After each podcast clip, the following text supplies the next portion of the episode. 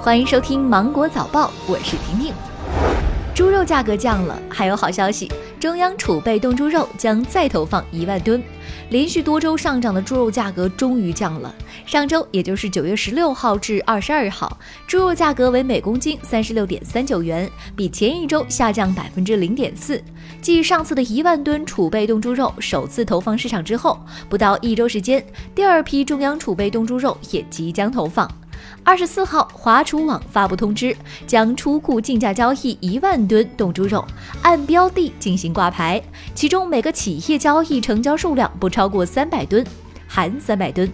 对于像婷婷这样无肉不欢的吃货们来说，这显然是一个不错的消息。那么你呢？平时食肉还是食草比较多呢？多久不吃肉会让你受不了？财政部近日印发《严重违法失信会计人员黑名单管理办法》。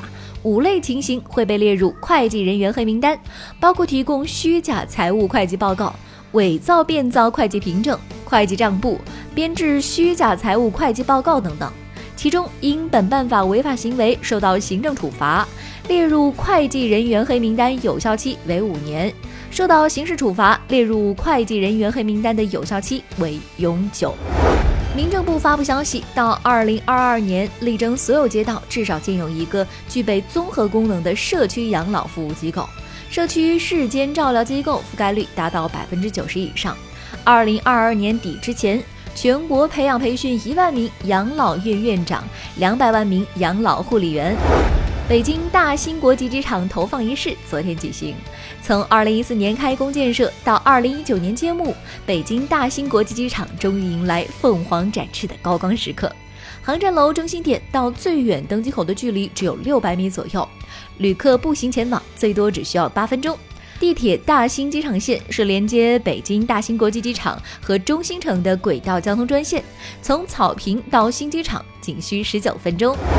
五八同城日前发布的一份报告显示，八月家政行业薪资整体上涨。家政行业薪资排名前五的城市分别是深圳、广州、上海、武汉、杭州。在细分行业中，月嫂平均月薪高达九千七百九十五元，排名行业第一。哈佛大学与哈佛医学院科学家发布了研究文章，说每天坚持吃坚果对于长期减肥有重要效果。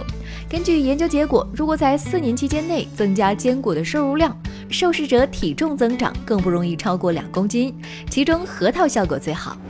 苏富比拍卖行近年来多次拍卖越南画家的作品，不过这一次他似乎犯了大错。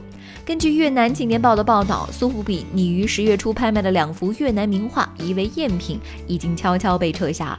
这两幅画分别是越南画家苏玉云的名画《信件》和陈文锦的画作《休息的女士》，而这不是苏富比第一次面对此类质疑了。那好了，今天新闻就这样了，我们明天见，拜拜。